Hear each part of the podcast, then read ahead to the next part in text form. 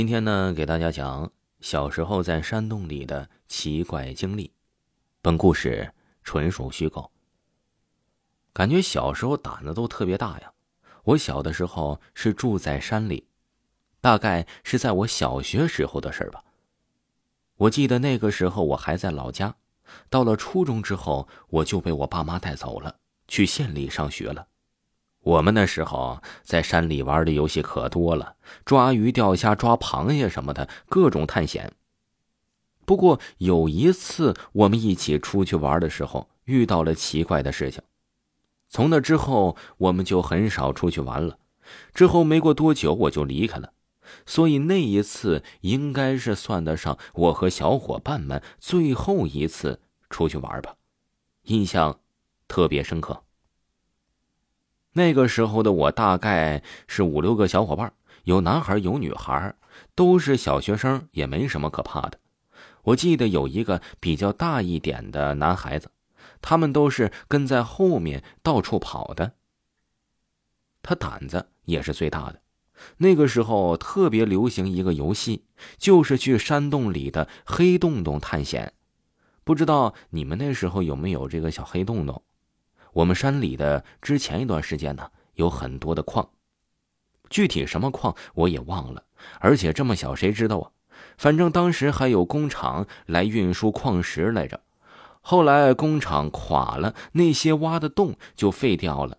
那些黑洞洞在我们来说也算是经常发生的事情。那个游戏还算是当时比较流行的游戏。一开始我们数了一下人。反正那个大一点的哥哥还是比较正规的样子，大家还跟电视里一样报数来着，挺好玩。不记得具体是几个人了。点完数之后，我们就把蜡烛点了起来，因为算是山洞嘛，所以很暗，必须点蜡烛才能看得见。别问我为什么不带手电筒，那个时候的我们也算是探险了啊，蜡烛必须要有啊，这都是电视上看来的。我们一边往里走，一边开玩笑，到处照，还说这里没有什么坏人吗？或者从里面跑出什么野兽啊、蛇呀、蜈蚣之类的什么东西？我们都笑着说：“这里这么黑，有什么东西啊？”而且说实话也不宽。走着走着，前面带路的哥哥突然阴森森的说：“这里不会有鬼吧？”他这么一说完，大家都不说话了，都觉得脊梁骨冒风那种。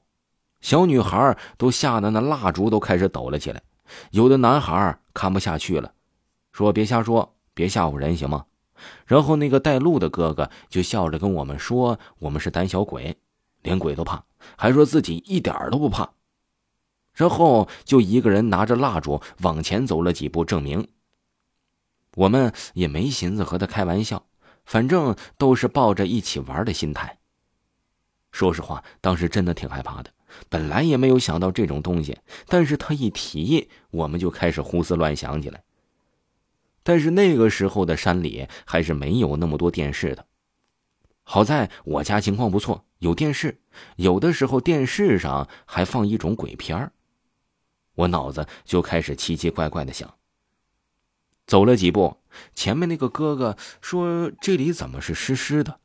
因为当时是夏天。”而且那种山洞都是被开发过的，地面不算是特别坑坑洼洼的那种。我们为了凉快，就都赤着脚过去的。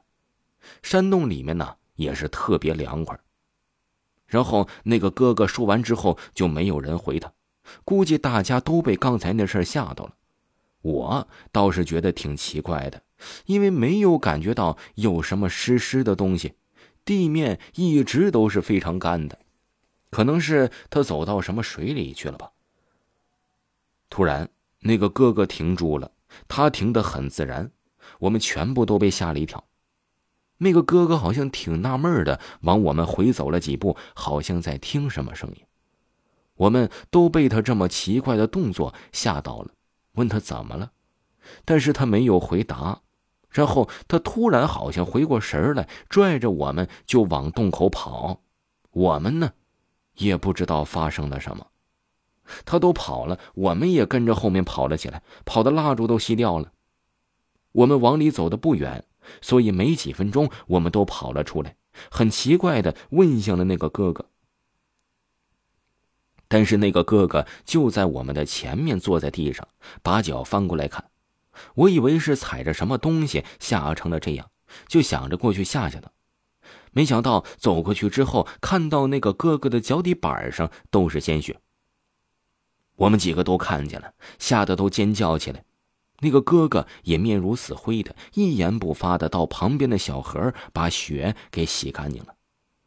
后来我们问他。他也不说到底发生了什么。后来被逼急了，他就说听到了有人踩水发出的吧嗒声。